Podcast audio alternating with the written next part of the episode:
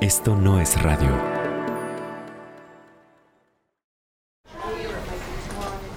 El shock se siente en la sala de emergencias. Tu paciente, que ayer se sentía perfecto y que probablemente hoy darías de alta, acaba de fallecer. Nadie en la unidad de cuidados intensivos del Hospital Somerset sabe qué pasó. Un paro cardíaco, dicen, ocasionado por una sobredosis de insulina que le detuvo el corazón. Errores así han sucedido antes, excepto que tu paciente no tenía diabetes. La Mataviejitas. El monstruo de los Andes. Un ícono de la cultura pop. En la cultura pop abundan las historias sobre crímenes y criminales. pero poco o nada sobre las personas que decidieron enfrentarles. Yo soy Natalia Luján, periodista, Y yo, Sandra Fernández, comunicóloga. y juntas encontraremos nuevos ángulos y maneras de contarte sobre los casos criminales más infames. Y la gente que de la manera más inesperada ayudó a resolverlos. Esto es Crimen Remix. un podcast de Esto no es radio.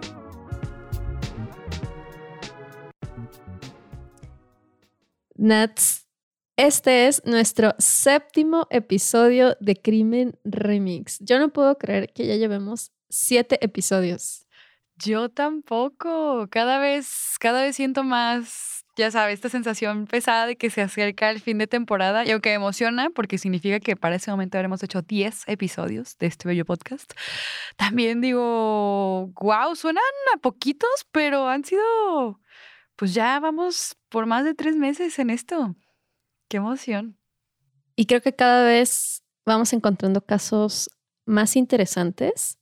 Afortunadamente, algunos seguidores nos han hecho algunas recomendaciones interesantes y por supuesto que las leemos, por supuesto que las tomamos en cuenta y ya, ya estarán escuchando otros casos muy particulares. Sí, luego les contamos qué casos nos, qué casos nos han hecho llegar, pero, pero la verdad es que ustedes, ustedes no lo vieron, pero yo sí. Sandra se emocionó un montón cuando vimos que nos había llegado el primer comentario de YouTube, porque también ahí nos pueden encontrar. Y fue un momento hermoso. Fue como, ¡ay! Alguien nos encontró en YouTube y no solamente nos escuchó, sino que nos comentó. Ay, fue un momento muy bonito, déjenme decirles. Entonces, para que vean que no desperdiciamos la emoción de cuando nos dejan hasta, hasta un like. Oye, Sandra, yo tengo una, una pregunta ahorita justo que decías que ya estamos en el séptimo episodio. Y, te- y tengo una pregunta preparada para ti. Yo sé que no es el punto de este podcast, porque nosotros hablamos de las personas que lo resolvieron y que enfrentaron a los criminales. Pero el otro día estaba pensando, ¿qué tipo de, qué tipo de criminal serías tú si fueras un criminal? Es decir, ya hablamos de criminales que son súper sangrientos, hemos hablado de otros que son más bien súper planeadores. Es decir, tenemos uno que se disfrazó muy, muy tonto del papá de su amante. Entonces, tenemos ya una barajita interesante de criminales y yo quisiera preguntarte, ¿qué tipo de criminal serías? O sea, si, si se te deschavetara hoy acá la cabeza, ¿qué tipo ¿en qué tipo de criminal te convertirías? Creo que sería un criminal que pensaría tanto cómo ocultar sus crímenes que terminaría cometiendo un error. o sea, me esforzaría tanto en, complicar las cosas que se me haría precisamente muy complicado. Y yo creo que me encontrarían en cuestión de nada. Sería muy ansiosa, muy como, ay, ahora no sé qué hacer. de que el episodio de Crimen Remix tuyo sería, ah, su vecino la vio salir a una hora súper sospechosa en la madrugada y la encontró. Me vieron salir con una bolsa negra. con, con cara de actor natural. Y sí, que dejaba un, un hilo de sangre ahí como súper normal. Casual, casual. Probablemente. O eso es lo que les quiero hacer creer. Mm, interesante, interesante. Pero buena respuesta. ¿Y tú, Nats? Híjole, es que esto ya va a sonar muy creepy. No sé si decirlo tan abiertamente, pero te, hago la pregunta porque leyendo del criminal que vamos a hablar hoy, yo estaba investigándolo y la verdad es que yo creo que sería un criminal de este estilo. O sea, ahorita ya les vamos a decir quién es, pero yo creo que yo sería un criminal más bien como muy inteligente, tipo, mataría gente, pero de maneras como bien inesperadas, o ya sabes, mi cerebro a mí me pasa que se va como tres pasos adelante, yo soy al revés, como que más bien sé cómo yo cacharía los casos, y eso me ha pasado por eso cada vez con más episodios que digo, ay, güey, pues estaba bien fácil que no te descubriera, nada más hubieras hecho eso otro. y entonces ya como con esa práctica ya, ya mi cerebro empieza a pensar en, mm, ¿cómo yo le haría para que nadie me descubriera? Entonces sí, creo que sería cero sangriento porque guácala, eso no me gusta, pero creo que más bien sería un criminal mm, muy así como con mentalidad, siento de, no sé, siento que un Sherlock Holmes pero a la inversa, ¿sabes? O sea, como muy inteligente, muy elegante y todo el mundo está así de, ah, pero, pero no sé. Eh, mejor, no, mejor no pensemos en eso. Creo que son ese tipo de cosas que, a menos que estés en esa situación, porque son muy extremas. Y justo, ¿no? Em, que mencionas el caso del criminal de hoy. La particularidad de este criminal es que a diferencia de otros asesinos, a él no le interesaba la sangre, ni las escenas violentas, ni situaciones como de, de confrontación de la fuerza. Este era un criminal que más bien era yo diría, muy frío en su método. Y es que el día de hoy les vamos a hablar de Charles Edmund Cullen, que ha sido apodado a través de la historia como el ángel de la muerte.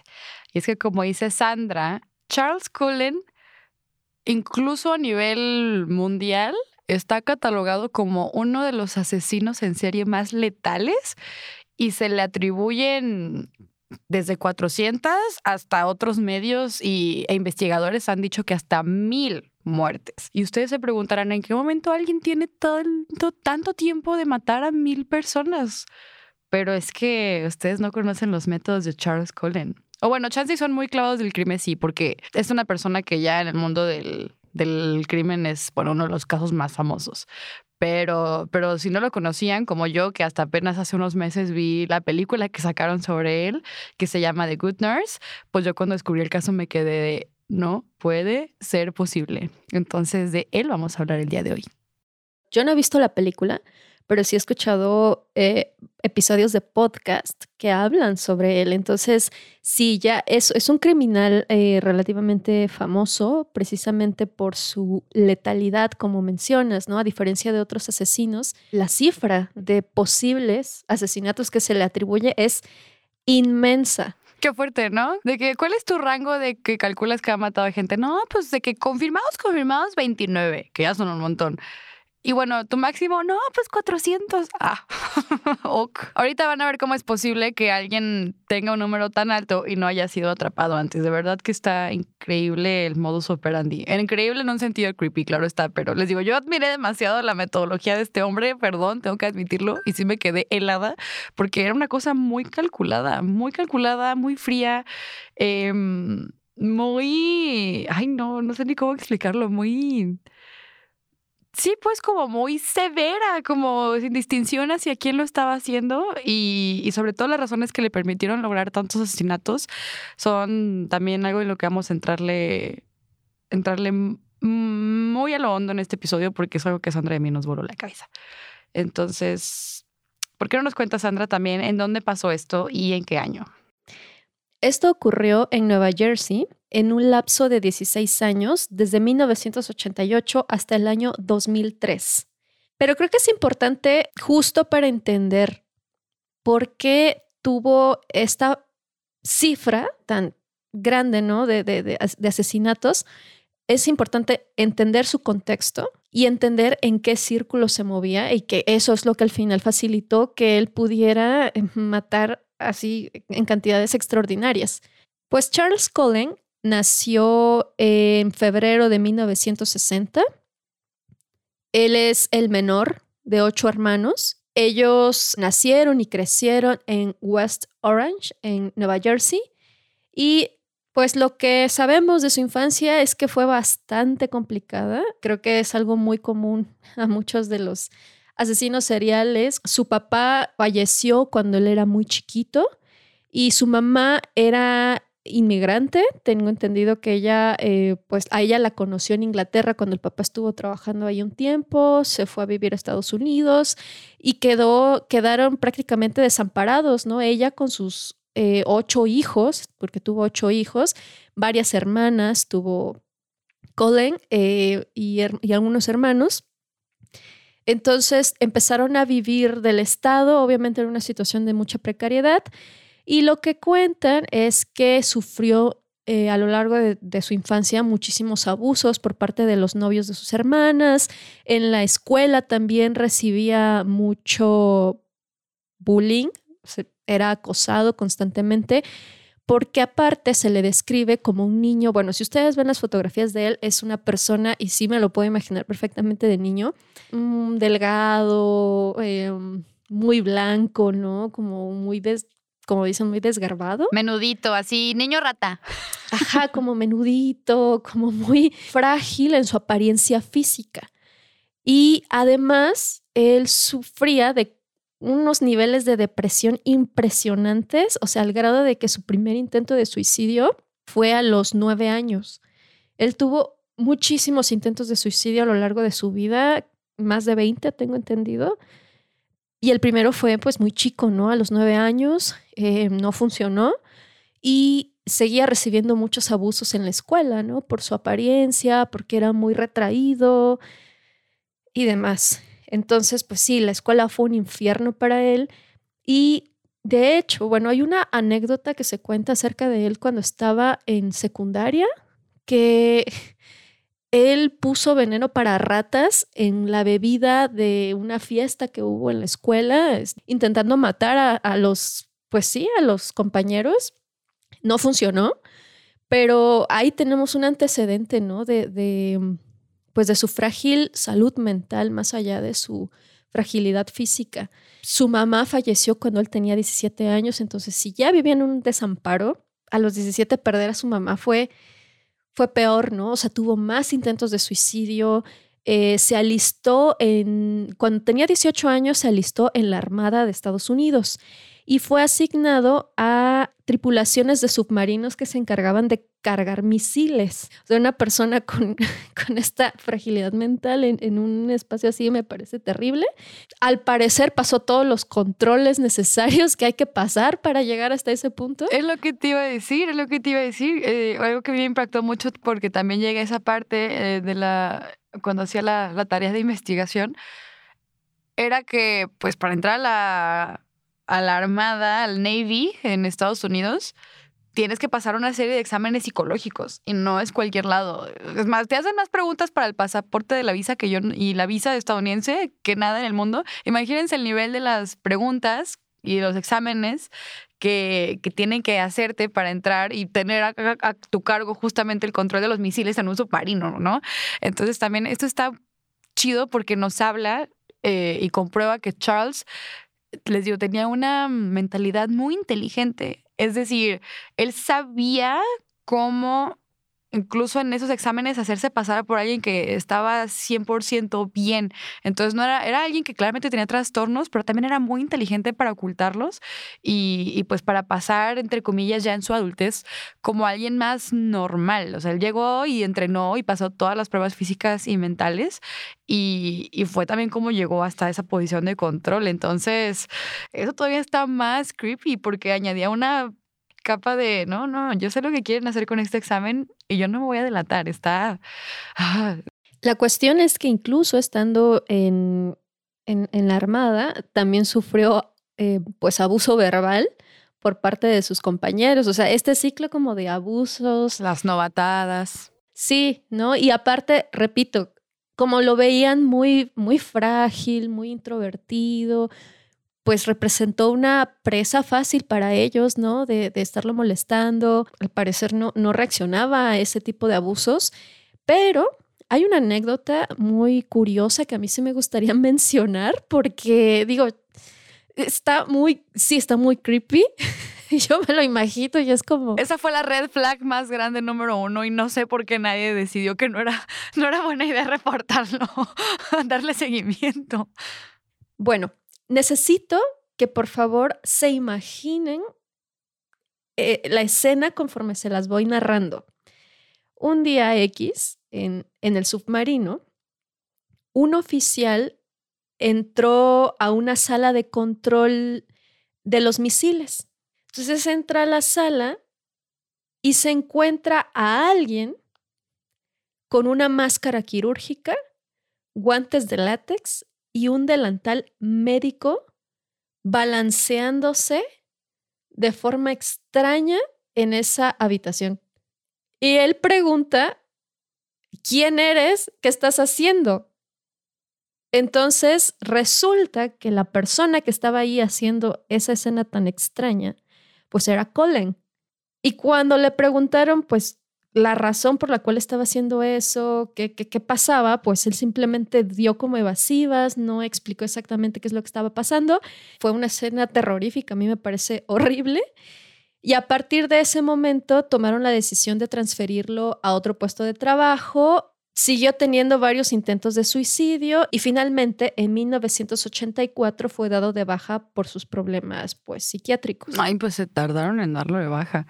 Es que esa escena que, que pintas a mí se me hacía salida hasta, hasta una película mm, bien indie experimental, ¿no? Porque yo imagino que la cabina de un submarino, a pesar de que son a ver, los submarinos son grandes, pues tampoco es que tengas el espacio del mundo. Entonces imagínate tú entrar de la nada a un salón de control de misiles y ver a alguien que está disfrazado de doctor, no, no, a mí se me hace una escena así bien antiséptica, ¿no? Yo imagino así como que todos los controles acá de metal y todo, y en medio de esa escena, de, una, de un lugar en el que solo debería haber controles, botoncitos brillando y alguien en su uniforme ahí trabajando, entras y ahí lo ves vestido de doctor. Ay, no. Desde ahí, tío, desde ahí se me hace como, ¿por qué, por qué, por qué nadie le dio seguimiento a ese hombre? Digo, entiendo que fuera como, oye, pues tú ya no puedes estar aquí, te transferimos, pero lo pones en algún lado, ¿no? Como, oigan, este men no lo podemos dejar así nomás. Es que me imagino esa escena como de esos videos de el iceberg de la Deep Web. Y claro, ¿no? O sea, la solución fue transferirlo y finalmente darlo de baja porque probablemente, digo, no encontré más, más información, pero sí tengo entendido que se percataron de que precisamente eh, tenía una salud mental muy frágil y pues esa fue la razón por la cual finalmente decidieron, pues sí, expulsarlo. Y así fue como la carrera en la US Navy Military Force terminó para Charles Cullen. Claramente después de que lo dan de baja por su tema de salud mental, pues él tenía que sobrevivir de algún modo, él tenía que tener otro trabajo, tenía que continuar trabajando y entra a la escuela de enfermería del hospital Mountainside en Montclair, Nueva Jersey. De hecho, incluso ahí en esa escuela lo eligieron presidente de su clase a mí eso me llamó la atención porque para mí es un poco la sensación de que su vida cambió un poquito, ¿no? Después de una vida de haber sido alguien muy bulleado y alguien que no había tenido, pues, claramente mucho afecto. El hecho de que en su clase lo elijan, ¿no? Y digan, ah, pues tú eres el presidente de la clase, fue que algo cambió ahí para él, que fue un entorno en el que, para bien o para mal, se pudo desarrollar eh, de manera más normal, vaya, sin, tanto, sin tanta presión. Yo me imagino que como lo hubiera tenido en siendo militar. Y bueno, cuando se gradúa, él se gradúa en 1986 y empieza a trabajar en el St. Barnabas Medical Center. Todo esto de nuevo en Nueva Jersey. Entonces, él pues empieza a trabajar allí. Eh, de hecho, ya en estos años es, les digo, podría parecer que él hace una vida normal. Conoce a, su esposa, a su, esposa de la que después se separa, que se llama Adrienne, Baum, y tienen, tienen dos hijas, pero también ahí, porque claramente los problemas psiquiátricos no se van de la noche a la mañana, es que también la esposa se empieza a dar cuenta de que algo no está bien con su esposo, ¿no? Se empieza a dar cuenta de que tiene comportamientos extraños, eh, incluso que se da cuenta de que algo no está bien por su abuso a, a, los perros. De hecho, esto está bien reflejado en la película. Yo se la recomiendo mucho porque me gustó encontrar que está bien investigada. Y justamente cuando te empiezan a presentar el personaje de Charlie, eh, él comenta que tiene estas dates, ¿no? Estas salidas y, y que las chavas lo rechazan porque dicen, no, pues me batió porque dice que traté mal a su perro, ¿no? Y tal vez en la película se te hace el guion lo más X y lo más normal, pero eso tiene que ver, tiene sus bases en, en los testimonios que daba su misma esposa, ¿no? De que era un comportamiento súper extraño con los, con los animales. Entonces, incluso ya en el 93, la esposa pone una orden de restricción para, porque le daba miedo, le daba miedo que, que, le fuera a hacer algo a ella y a sus dos hijas. Entonces pone esta orden de restricción para que no se les pueda acercar. Y, y pues sí, o sea, tiene una lista enorme de cosas que, que, él hacía también como padre que a ella le daban muchísimo miedo, ¿no? Decía que dejaba a sus hijas con nanis por más de una semana, que quemaba libros que les pertenecían a ellas. Entonces, él obviamente siempre negó todas las acusaciones de su esposa cuando tiempo después eh, pues es, es, sentenciado, pero ella también fue una de las principales personas que podían dar fe de que algo nunca estuvo bien con Charlie, ¿no? Y sí, eh, mientras estuvo casado, eh, digo, al margen de lo que pasaba al interior del hogar y que su esposa obviamente se daba cuenta, pues yo supongo que para los demás era como, mira, ¿no? O sea, ese señor eh, respetable, enfermero, que salva vidas, padre de familia, este, sus dos hijas, sus perros, ¿no? O sea, como la imagen perfecta de familia, pues es más fácil pasar desapercibido y quién se puede imaginar que eres capaz de hacer cosas tan horribles como las que hizo Colin. Y bueno, ¿cuáles son esas cosas horribles? Porque hasta ahorita ya hablamos de él, hablamos de sus problemas mentales, de dónde trabajó, qué estudió y demás. Pero creo que ha llegado el momento de hablar justo de la faceta más oscura de Colin. Porque si creen que lo que dijimos ya es suficiente para que Colin les dé miedo, apenas viene lo peor. Pero fíjate, Sandra, él empezó sus asesinatos el mismo año que se graduó.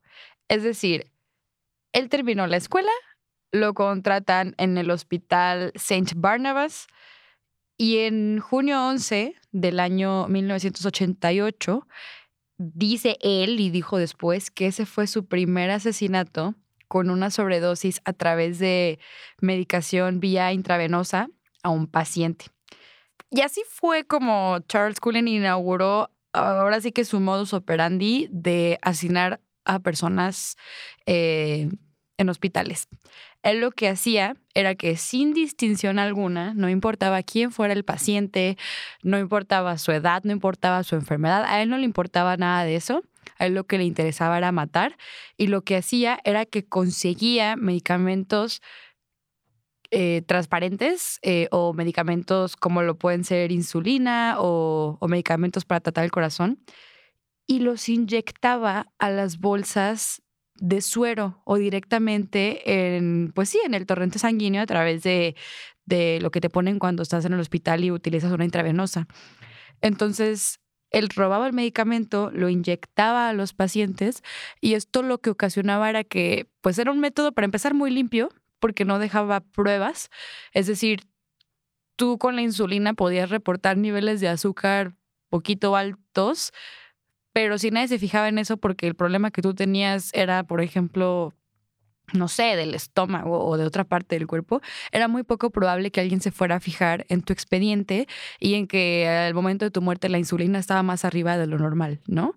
Entonces, así es como aprovechaba Charles para empezar a asesinar personas y fue así como, pues muchísimos de sus asesinatos al principio y a la fecha permanecen, pues sin comprobarse, porque es muy difícil encontrar ese tipo de pruebas en los estudios. Es decir, también es muy poco probable que una vez que falleces te vayan a hacer un estudio de sangre, ¿no? A menos que alguien sospeche que a menos que alguien sospeche que te asesinaron.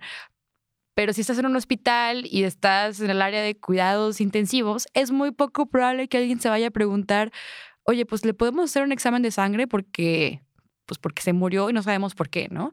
Entonces, sí empezaba a ser extraño para las personas que lo rodeaban y los directivos de los hospitales, que personas que aparentemente iban de salida en algunos de los tratamientos, pues se murieran de la nada, ¿no? O que de, repente tuvieran paros y las personas no supieran por qué. pero como no hacían estos, estos exámenes post-mortem, después de sus muertes, la verdad es que no tenían cómo comprobar que habían sido asesinatos. O sea, cuando ya lo podían sospechar era cuando se juntaban ya varios casos similares, ¿no? Pero para que llegara a ese punto, pues era muy extraño, porque Charles tampoco era menso. Charles sabía que no tenía que hacerlo tan seguido. Charles incluso se presentaba a trabajar ahí al día siguiente, ¿no? Como de, ay, ¿a poco se murió la persona de la habitación 10? Y ayer lo vi súper bien. Y él se basaba y, aprovechaba mucho que su presencia era incluso, pues muy así, ¿no? Como muy silencioso, muy servicial, pero sin hacer mucho aspaviento. Entonces, nadie, nadie, nadie sospechaba de él, nadie pensaba que él era el culpable porque era como, no, pues ¿cómo vas a ser tú, no? Y, y porque incluso eran sus mismos pacientes, ¿no? Entonces, eh, esto es muy importante porque tiene que darse cuenta que la primera persona a la que le van a preguntar qué le pasó al paciente que se acaba de morir, es al enfermero que lo está cuidando y al doctor. Y aunque Charles no siempre mataba a sus pacientes, es decir, también mataba a pacientes de otras enfermeras y enfermeros, también a veces eran los suyos. Entonces, él sabía perfectamente cómo jugarla al poker face de aquí no pasó nada o pues no sé, yo ayer estaba cuidando a esta persona, la dije bien y aparte pues no se murió en mi turno, se murió en el turno de alguien más. Entonces, es así como empieza a operar Charles y pues así es como fue sumándole víctimas a su muy larga lista de asesinatos. En este primer centro médico mató a un número de 11 personas. Obviamente cuando empezaron a ocurrir estas muertes inexplicables, pues el hospital dijo, a ver, algo raro está ocurriendo aquí y empezó a hacer una investigación formal. Entonces lo que Charles eligió hacer pues fue dejar el trabajo para evitar ser investigado y todo quedó así como que, mm, bueno, no pasó nada, ¿no? Quisiera hacer un paréntesis aquí. Colin tal vez tenía una muy buena fachada, jugaba bien al, ay, yo no sé qué pasó, pero sí creo que vale decir aquí que mucho también tiene que ver con la forma en la que eh, los hospitales manejaron la situación. Esto es algo que ya habíamos platicado en, casos anteriores y creo que se va a seguir repitiendo en, episodios posteriores, tanto con el caso de Terranos como con el caso de Lisa McVeigh. Creo que más que eh, estos criminales sean mentes maestras del crimen, tiene que ver mucho con un sistema que, que antepone los intereses económicos a la vida de las personas. Entonces, desde el primer hospital que se dio cuenta que algo raro estaba pasando, no dudo ni por un segundo que hayan tenido en la mira a Colin. De hecho, eh, en, los registros posteriores se mencionan como evidencias eh, contundentes que lo señalaban a él, ¿no? Y sin embargo, ellos decidieron no hacer nada uno, para evitar el desprestigio y las demandas por parte de los familiares.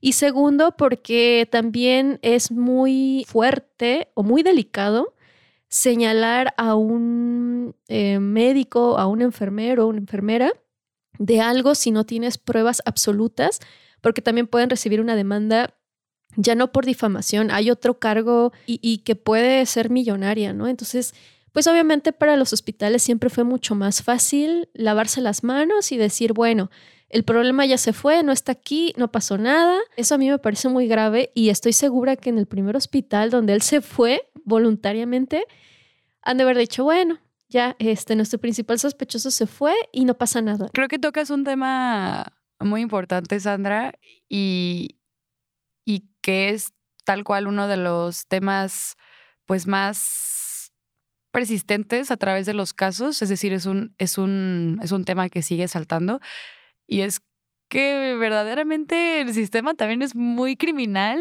y muy cómplice en ese sistema. Justamente aquí todavía no estamos hablando de pues de, de la policía. La policía hasta este punto no está involucrada, o si lo está, está involucrada de manera mínima, es decir, van, checan qué onda y, y el hospital no les da mucha información, entonces pasan a lo siguiente. Pero tocaste un tema importantísimo y es que en Estados Unidos el sistema mm, médico, para empezar, no es público, ¿no? Es privado. Entonces, por ser privado es muy caro. Y justamente lo que más se protegen, así los hospitales, son de este tipo de demandas. Porque para bien o para mal, Estados Unidos por algo incubó a las Karens del mundo, y es que tiene muy en el centro esto de los derechos del consumidor, ¿no? O tus payer rights, ¿no? Como esta onda de que quien paga es quien, quien tiene la razón. Eh, hasta, hasta está esa filosofía muy en la frase de el, el, el comensal siempre tiene la razón, ¿no? Que es algo para mí muy gringo.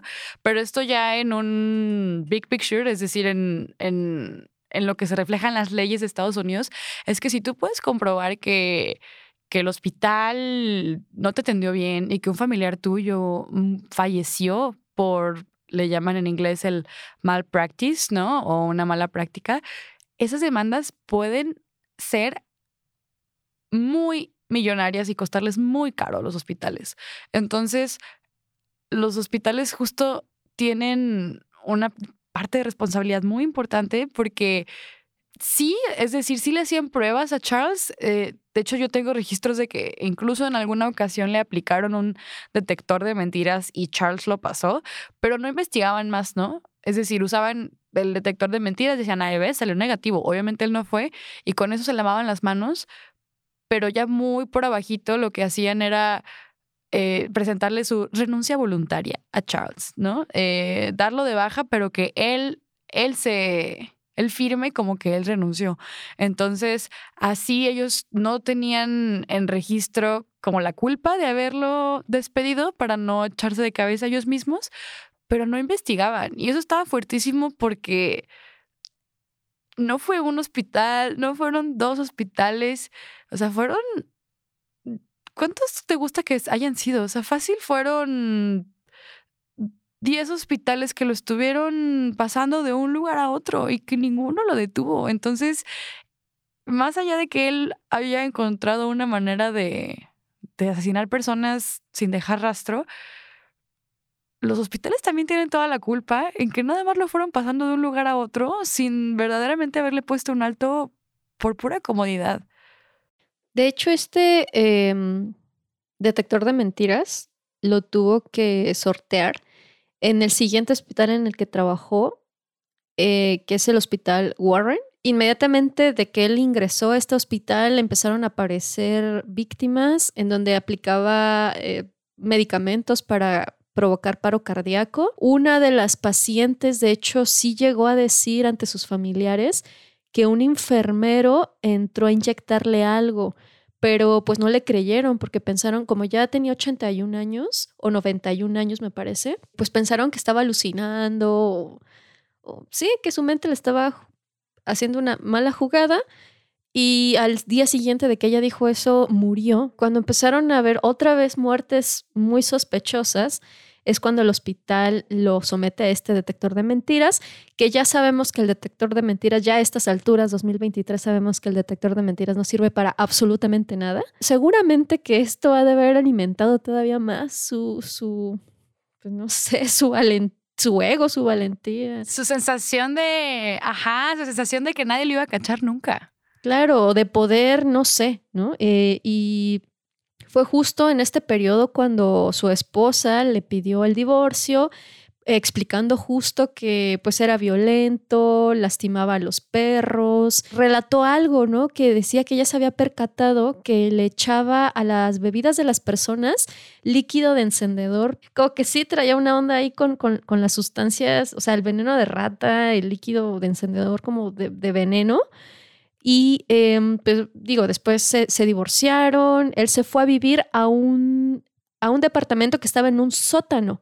Muchos de sus vecinos cuentan que, que pues sí notaban que era como muy raro, o sea, como que ella, su, su, imagen de esposo perfecto, padre de familia, empezó a caer un poco porque los vecinos lo miraban un poco extraño, como que hacía miradas raras, tiene un estilo de vida muy extraño y pues muchos vecinos empezaron a darse cuenta de que algo no andaba bien con él. Pero vaya, o sea, mientras no tuvieran más elementos para, pues para señalarlo de algo, pues no pasaba de ser el vecino creepy, ¿no? del vecindario. Tal cual. Y bueno, podríamos irnos en los detalles de, de toda la actividad creepy que tenía Charles Cullen, pero a nosotros lo que nos interesa es llegar al año 2002, porque en algún punto esto tenía que parar, en algún punto, como a casi todos, si no es que a todos los asesinos seriales les pasa, Charles Cullen tenía que cometer un error y encontrarse con la persona, bueno, para nosotros correcta en el momento menos esperado. Entonces, ¿por qué no nos damos a la parte, a la parte remix, Sandra? ¿Quién fue esa persona que cambió todo el curso de la vida de Charles? Charles ya había pasado, como bien lo mencionaste, por muchísimos hospitales, había matado ya a muchísima gente, pero finalmente en el año 2002 ingresa a este hospital, el Somerset Medical Center, y ahí conoció a Amy Lauren. Amy Lauren era una enfermera junto con Charles en el área de cuidados intensivos era la área en la que les tocó trabajar juntos en el hospital. Y ella era una mujer que estaba pasando por sus propias cosas en su vida personal. Ella era madre soltera de dos hijas y en ese momento ella atravesaba incluso una etapa, una etapa muy difícil porque tenía un problema del corazón. ¿No? Tenía un problema de cardiopatía y en ese momento ya no pasaba por un momento económico bueno. Entonces, ella estaba enferma, y les digo todo esto para que se imaginen, pero ella estaba en una situación en la que cuando llega un nuevo integrante a la unidad médica en la que ella trabaja, a ella le cayó del cielo porque dijo, increíble, tengo un par de manos más que nos quitan la chamba no solo a mí, sino a todas las personas que trabajamos aquí. Entonces, Amy Lauren, pues sí, era mamá, les digo, con sus dos hijas, y ella incluso al principio pues se hace súper amiga del, del, Charles. Les digo, ella dice, ay, pues qué bueno que ya llegó, que ya llegó alguien para echarme la mano. Y Charles como que identifica esto y van construyendo una amistad, ¿no? Construyeron una amistad en la que ella incluso le cuenta a Charles que tiene un problema de, corazón, le cuenta de su situación en la película eh, y bueno, que también lo comentó después en entrevistas, pues ella contaba que ella no tenía un seguro para tratar su, su tema del corazón, necesitaba una cirugía, entonces ella lo que estaba haciendo en ese momento era trabajar el más tiempo posible en el hospital para que la pudieran asegurar. Ella tampoco, según lo que tengo entendido, pero ahorita, ahorita revisamos ese dato, pero ella tampoco llevaba el suficiente tiempo en el hospital como para que el hospital la pudiera asegurar. Entonces, si ella se, se renunciaba y se iba a hacerse la cirugía, ella no iba a tener ningún tipo de seguro que la protegiera con esos gastos, ni el, ni el hospital la iba a esperar con su trabajo. Entonces, imagínense, pues ella le cuenta todo esto al Charles, se hacen amigos y, y al nivel amigos, no nada más de trabajo, sino que, sino que Charles empieza a ayudarla con cosas de su hogar, que decía darle que el ride. Es decir, él entra en su vida y logran hacer lo que ella recuerda y, porque sigue viva, Amy, lo, recuerda como un amigo, pues sí, tal vez como con un perfil eh, tranquilito, sin muchos espavientos, pero alguien que para ella en ese momento llegó a ayudarla un montón. Entonces, al principio para Amy fue como, ay, qué bueno conocerte y poco sabía que después iba a ser la experiencia más fuerte de su vida. Ok, para este punto, la cantidad de casos de sobredosis que se detectaron en el hospital fue tan elevada que el sistema de salud llamó a las autoridades del hospital para saber qué es lo que estaba pasando. Y en el momento pues no se hizo nada, el hospital como ocurrió con los demás hospitales no reaccionó, le dio la vuelta a la situación, eh, más pacientes se pensaron a perder la vida y justo eh, los medicamentos con los que tenían sobredosis estos pacientes era digoxina, insulina y epinefrina. Fue tanto que el hospital fue penalizado y eh, empezaron a tomarse más en serio la situación y entonces es cuando finalmente le dan el caso a los detectives Dan Baldwin y Timothy Brown, que empiezan a investigar qué es lo que estaba pasando, porque finalmente se empezó a hablar ya de que había una persona que estaba administrando estas dosis a los pacientes. Y lo que ocurre en este, en este caso... Eh, de verdad necesito que, que Nats lo, vayas relatando porque está, a mí me parece cañón La, el hospital finalmente sí despide a Colin eh, a finales del 2003, en octubre del 2003, pero no porque él fuera sospechoso, que ya lo era, sino por haber mentido en una ficha de trabajo. Una vez más, el hospital estaba tratando de, deshacerse de, de él simplemente para lavarse las manos. Pero obviamente los detectives no se iban a quedar de brazos cruzados. Y es aquí donde se involucra Amy. Y totalmente también tenemos que darle el crédito a estos detectives quien este desenlace no hubiera sido posible. Es decir, Amy fue, ahorita lo van a ver, la persona que conecta todo y que logra que se condene a Charlie, pero aquí el papel de los investigadores de Danny Baldwin y de Tim Brown es importantísimo. Y de hecho, el de Danny Baldwin más, y ahí te va, porque no sé, Sandra, si, si eh, si, si, alcanzaste a leer, pero es que esta entrevista ya la saqué de la, de la tercera pestañita de Google, entonces, entonces eh, es una cita muy pequeña, pero que a mí me encantó. Y es que Baldwin lo que dice es, pues ellos los mandan al hospital, ¿no? Como para revisar los casos y para, para que tal cual investigar qué está pasando. Esto porque también, insisto, Charles también ya estaba haciendo más errores, es decir, se aventó asesinatos de manera pues ya más seguida. Eh, ya ahorita van a ver más detalles de cómo él se empieza a equivocar, entonces lo hace más obvio. Pero aún con esos errores, estos investigadores no tenían todas las pistas para, pues, para apuntar que sí había sido él quien estaba asesinando a personas. Entonces, cuando ellos van al hospital y empiezan a entrevistar personas del área en la que se están muriendo pues, los pacientes, que era esta de Amy y de Charles, es que empiezan a entrevistar pues a las enfermeras, a los doctores que tratan a los pacientes, a los directivos. Y Baldwin hace algo muy importante, que es que cuando conoce a Amy, se da cuenta de que a ella sí le gira más, pues, pues sí, el hámster, ¿no? Él lo que dice es que cuando la conocen y la entrevistan y le empiezan a hacer preguntas, voy a citar, dice que a él le pareció que Amy era una persona que era, lo voy a decir en inglés, she came across as a strong-minded, intelligent individual. Es decir, muy inteligente y como con mucha voluntad, ¿no? Como alguien muy viva. Entonces, él no nada más se limitó a entrevistarle, preguntarle de qué, hay, ¿qué opinas de tu compañero? Porque obviamente incluso yo me imagino que en esa entrevista Amy ha de haber dicho como, ah, pues pues sí es medio rarillo a veces, ¿no? Silencioso y todo, pero obviamente no fue él. Pero Baldwin lo que hace es que comparte con Amy datos importantes del caso.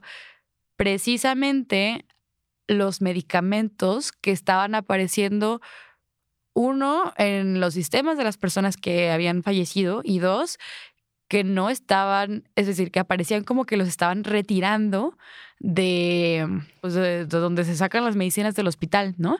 Entonces, no nada, o sea, esto es importantísimo porque Amy ya con esa información dice, ah, ah, caray, como que, como que ya le dijeron, ya como dice, ah, pues ya me dijeron las medicinas que están desapareciendo, si es cierto, está súper raro eso, y Amy empieza a hacer la conexión de quién puede ser la persona que se está llevando las medicinas y que justamente es Charles.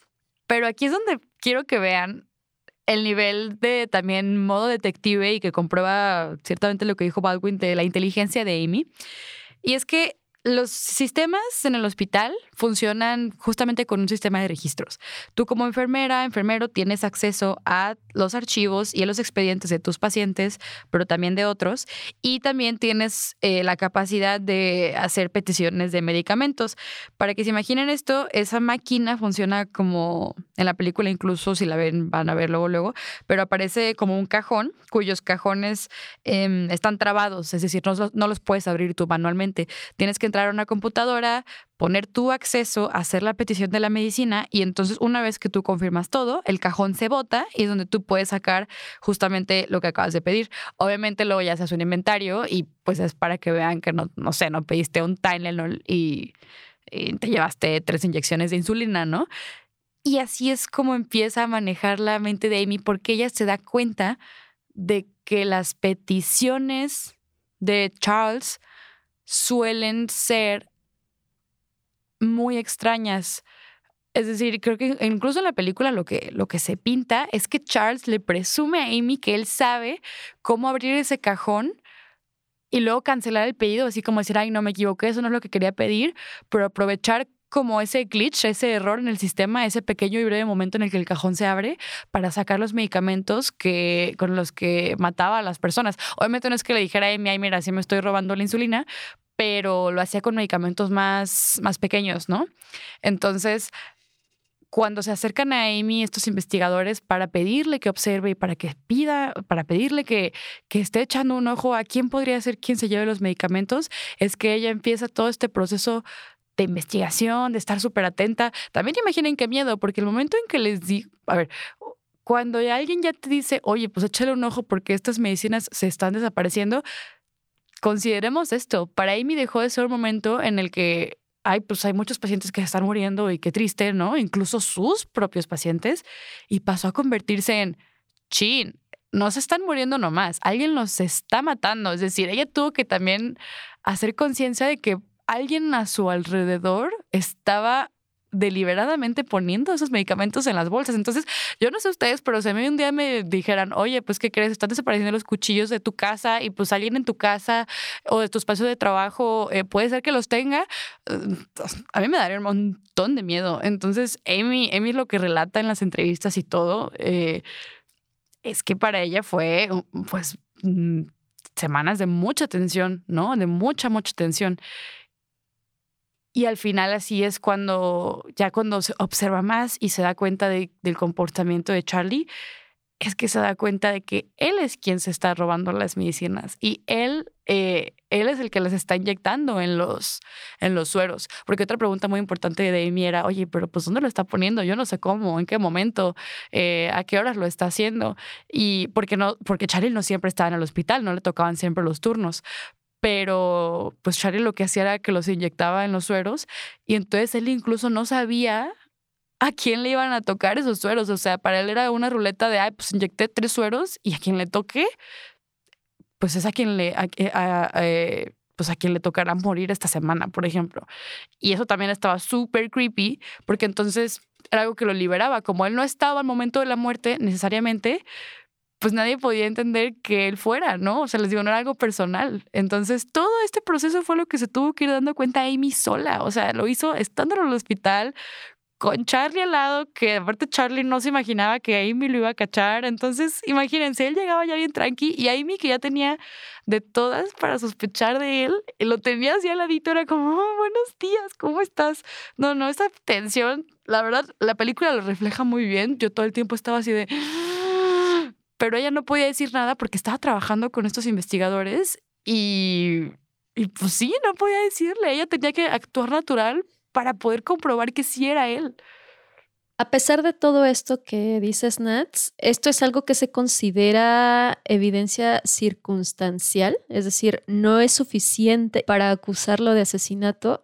Lo que los investigadores necesitaban era una confesión tal cual entonces ella accedió, eh, para este entonces ya él ya no trabajaba en el hospital, ya lo habían renunciado. Entonces accedió eh, a que los investigadores le colocaran un micrófono y reunirse con él en un restaurante para intentar obtener una confesión. Entonces lo que relatan es que eh, pues al principio esta, esta reunión fue un poco incómoda, se hicieron pues las preguntas típicas, ¿no? De cómo estás, cómo te ha ido y demás, hasta que finalmente Amy lo confrontó directamente sobre los asesinatos bueno, sobre las muertes, porque aún no, no, no directamente le decía que eran asesinatos, sino sobre las muertes eh, misteriosas de estos pacientes. Y aunque él directamente no dijo, sí, yo los maté, finalmente consiguió que él dijera, no pude parar. Y ella trató de convencerlo de que se entregara a la policía y él dijo que no, que iba algo así como que voy a caer luchando, o sea, que iba a él intentaría no, no, pues sí, no entregarse. Ah, y por cierto, que él ya había empezado a buscar trabajo en otro hospital. Entonces, eh, aunque directamente no dijo que fue su culpa, con eso ya era suficiente para eh, iniciar un proceso en su contra. y los policías ya estaban afuera esperándolo, ¿no? Nada más eh, estaban esperando a que él dijera las palabras mágicas. Eso fue suficiente. Entonces, inmediatamente de que salen del restaurante, lo, lo arrestan. Y, y aquí también viene una parte bien fuerte, porque Amy lo que dice entre, en lo que ha dicho en entrevistas posteriores es que para ella esa confrontación principal en la cafetería fue muy difícil porque ella dice, pues es que yo conocía a mi amigo, ¿no? No conocía al asesino. Entonces eran sentimientos muy encontrados de terror, pero también de pues de mucho conflicto interno y sentir de, Ay, pues es que también eres mi amigo, ¿no? Eres alguien que no sé si quiero eh, como, como entregar. Y después, ya cuando Colin está en la estación de policía, esto también lo resalto porque es algo que creo que solo Amy Lauren pudo haber hecho. Ya ven como todos los episodios siempre, eh, o lo hablábamos en el, en el episodio pasado, ¿no? Que, que el capitán Kendall era el único que probablemente pudo haber cachado al Dr. Crippen porque era un capitán, pero era un capitán muy clavado en casos de detectivescos, ¿no? Y acá creo que solamente Amy pudo haber sido quien delatara y cachara a, a Charles porque todavía en la estación de policía los detectives lo interrogan, obviamente ya se ponen bien violentos con él, le dicen, pues, ¿qué hiciste? ¿Cuánto tiempo llevas haciéndolo? Cuéntanos más. Y, y esta escena incluso en la película es muy tensa porque Eddie Redmayne, que es quien hace la actuación de Charles, pero obviamente no dice nada, ¿no? Se pone tenso, eh, pues ya con todo detonado en su en su de por sí frágil estado de salud mental, pues se pone agresivo, no quiere, no quiere decir nada, ¿no? Hace, hace, hace, cumple esto que dice de pues no me voy a ir sin luchar. Y Amy lo que hace es que habla con él, pero ella habla con él hasta suavecito, ¿no? Como muy, a ver, Charles, mira, ya estamos aquí con la policía, mejor diles lo que hiciste, ya entrégate, ya no hay de otra.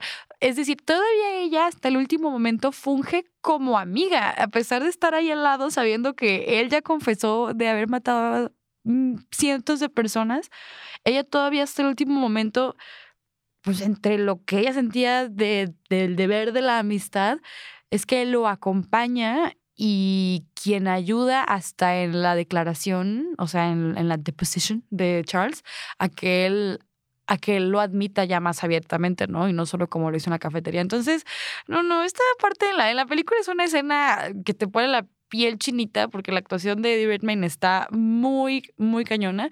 Pero también me encanta la actuación de Jessica Chastain, que es quien hace a Amy, porque les digo, Amy sigue viva. Entonces, cuando, cuando hablaban las dos de cómo querían hacer a este personaje. Algo que dice Jessica Chastain que le encantó de Amy es que ella nunca perdió esta sensibilidad, ¿no? Aún en el último momento, que lo que ella quería hacer actuando era reflejar esa candidez que, y esa habilidad de sacarle la sopa, por así decirlo, pero, pero con cariño, ¿no? Mostrándole como, a ver, yo estoy aquí, cuéntamelo a mí, dime a mí qué hiciste, porque esto tiene que parar, ¿no? Entonces, ay, no, eh, de veras, aquí es cuando ponemos aplausos para Amy y, y, de veras yo me quedo en shock de, de, la habilidad que tuvo esta mujer, esta mujer para manejar pues a, a un amigo que era su amigo, pero también era asesino serial. Es algo que también habíamos mencionado en otros episodios, por ejemplo, el caso de la mamá que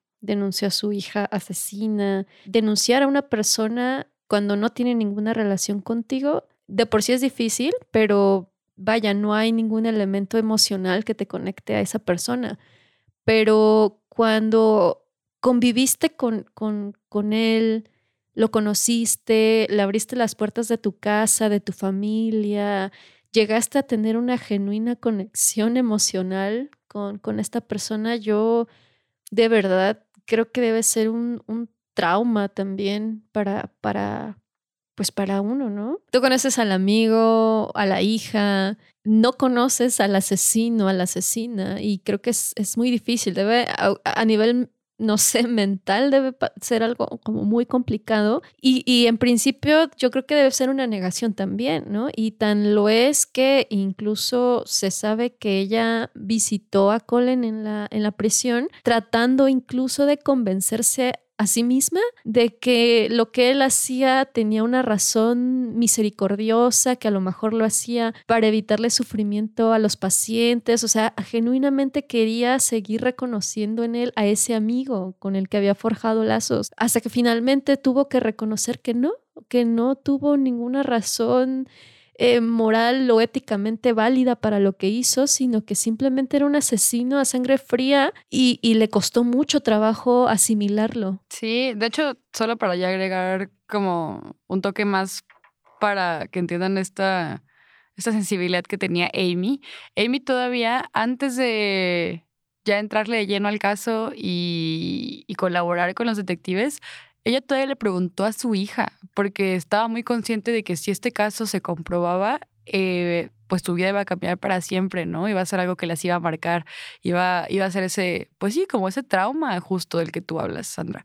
Entonces, todavía Amy lo que dijo fue que le preguntó a su hija de 11 años en ese entonces, eh, como, como de, pues hija, tengo esta sensación, ¿no? Charlie, el Charles que viene y que tú conoces, podría estar haciendo esto. Y si tú me dices que no y que va a ser algo que nos va a marcar de manera muy fuerte, no lo hacemos. Y que la hija la que le contesta, mamá, está matando gente, ¿cómo no vas a hacer algo, no? Pero todavía está este instinto bien maternal, ¿no? De detenerse incluso una vez antes a pensar y decir, a ver, espérate, ¿qué está a punto de pasar? Eh, a mí se me hace también ya un cierre muy muy potente eh, para lo que fue en ese momento la vida de Amy, em, pero pues es algo que todavía sigue, ¿no? Yo encontraba entrevistas eh, recientes y aunque han pasado años, todavía, todavía Amy dice que cuando ve clips o ve noticias se siente igual que se sintió ese día que lo tuvo que confrontar, ¿no? Que es algo bien duro para ella. Entonces, pues sí, es algo que pues no, la va a acompañar el resto de su vida. Y si quieren verlo, de hecho, la pueden seguir en Instagram, eso sí quiero agregar. es la única es la única eh, persona de podcast de Crimen Remix, o sea, de que han resuelto casos que, bueno, no que sigue viva porque eh, hay, otras, hay otras personas que siguen vivas, pero es la primera que yo sigo en Instagram y ustedes también pueden hacerlo. Así la encuentran, Amy Lauren, eh, síganla, la verdad sí es bien chida. hace mucho activismo a favor de, pues justamente de las víctimas. Entonces, yo que ustedes iba y abría mi Instagram y les daba follow.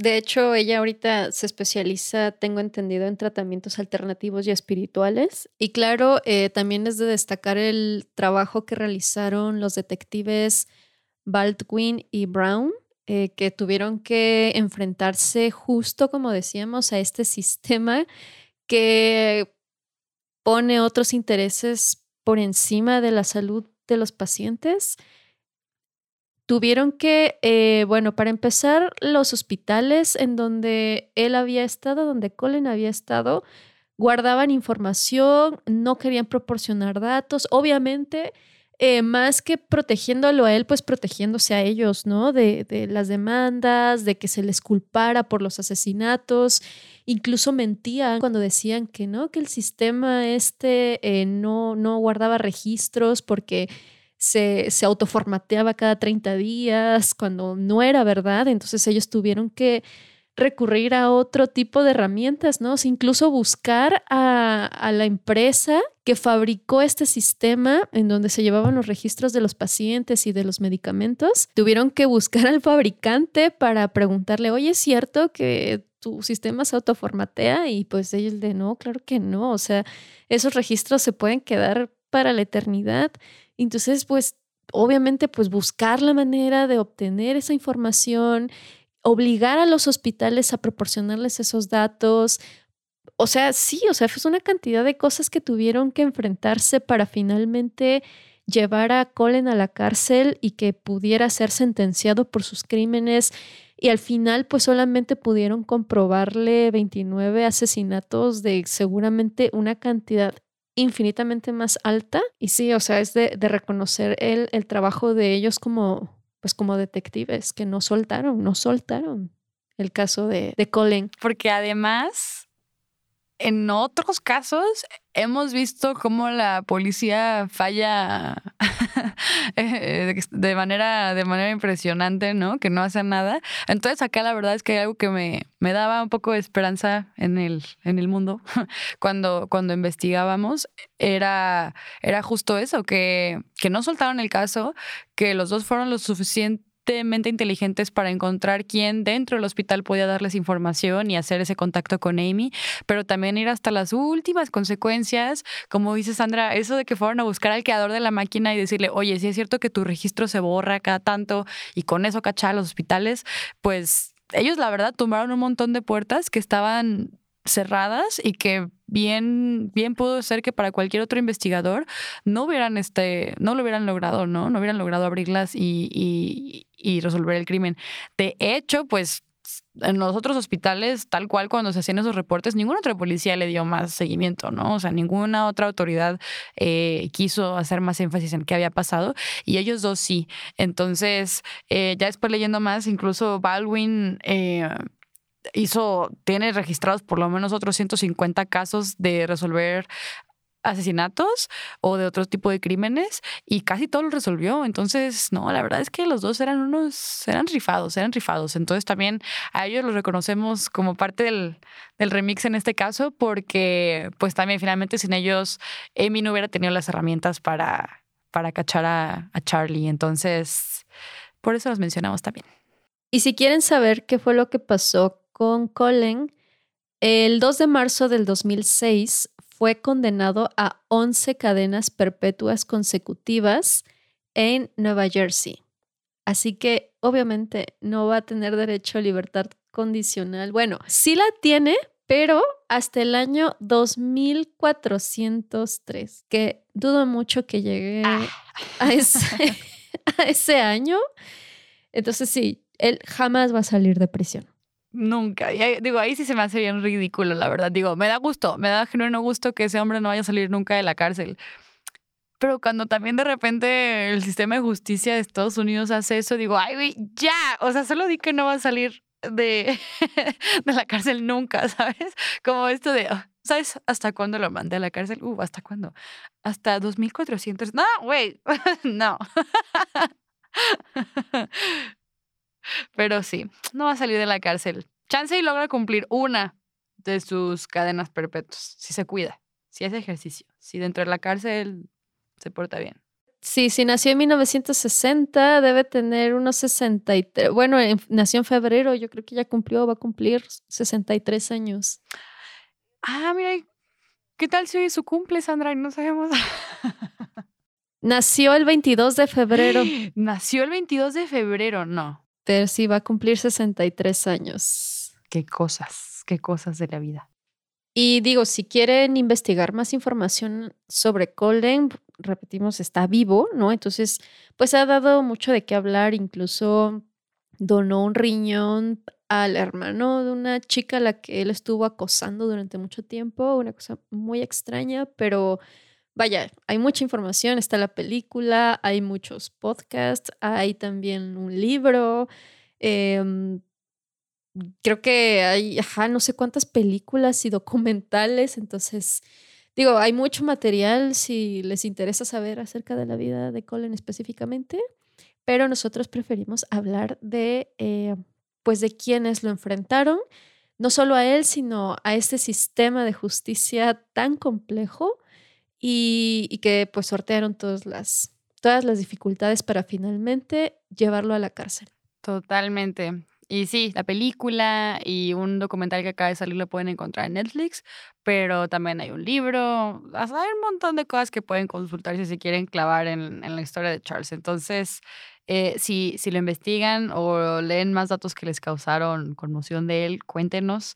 Eh, ya saben que en las redes estas semanas les estaremos publicando fotografías de archivo y otros materiales para que ustedes puedan ver em, pues a las personas en la vida real.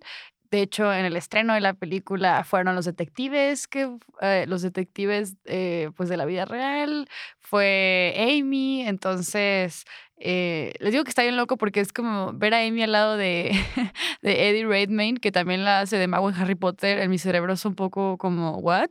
Pero pero está padre, están padres estas fotografías y, y digo, para mí es muy impactante que estas personas siguen vivas.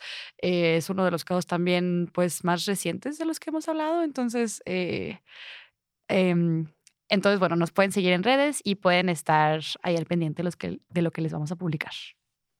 Así es, no dejen de escucharnos en sus plataformas de podcast favorito. Si nos escuchan por Apple Podcast, no olviden que pueden dejar sus estrellitas y sus comentarios. Y Nats, tampoco puedo dejar de mencionar esto que en lo personal me emociona muchísimo y yo sé que a ti también. La semana pasada, eh, la semana anterior a que estamos grabando este episodio, en Spotify México ingresamos como el podcast número 48 más escuchado dentro del género de crímenes reales. Ya sé. Spotify México nos mandó esta notificación y no manchen la felicidad y la emoción que nos dio de vernos ahí. Porque aparte primero entramos al 49 y luego, luego fue al 48. Entonces, de hecho hasta me da, me da lástima haber dejado esta noticia hasta el final porque si estamos, si estamos, pues estamos en esta lista es gracias a ustedes que nos escuchan, que llegan hasta aquí, hasta el mero final de los episodios y que nos comparten, ¿no? Que nos comparten y que nos recomiendan. Entonces, pues no tenemos nada más que agradecimiento a ustedes eh, y pues vamos por más lugares, Sandra. Yo digo que, yo digo que sin problemas podemos seguir subiendo. Entonces, ¿qué es nuestra meta para los siguientes episodios antes de que se termine esta primera temporada? Así es, yo confío, yo confío en que vamos a subir de puesto. De entrada, estar en el 48, la verdad es que es bastante, considerando que, eh, bueno, existe mucha oferta, sobre todo en este género, que es crímenes reales. Para mí es como, wow, o sea, no lo puedo creer. Entonces, pues sí, estoy muy contenta. Y, gracias de verdad por escucharnos en Spotify, en Apple Podcast, eh, también en YouTube. Ya, ya vi que hay personas que también nos escuchan por ahí. Y no dejen de dejarnos sus comentarios, sus sugerencias, si hay algún caso en especial que les interese del cual hablemos.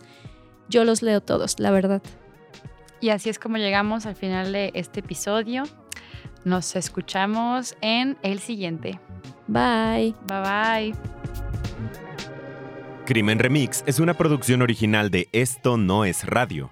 Guión, conducción y producción de Natalia Luján y Sandra Fernández.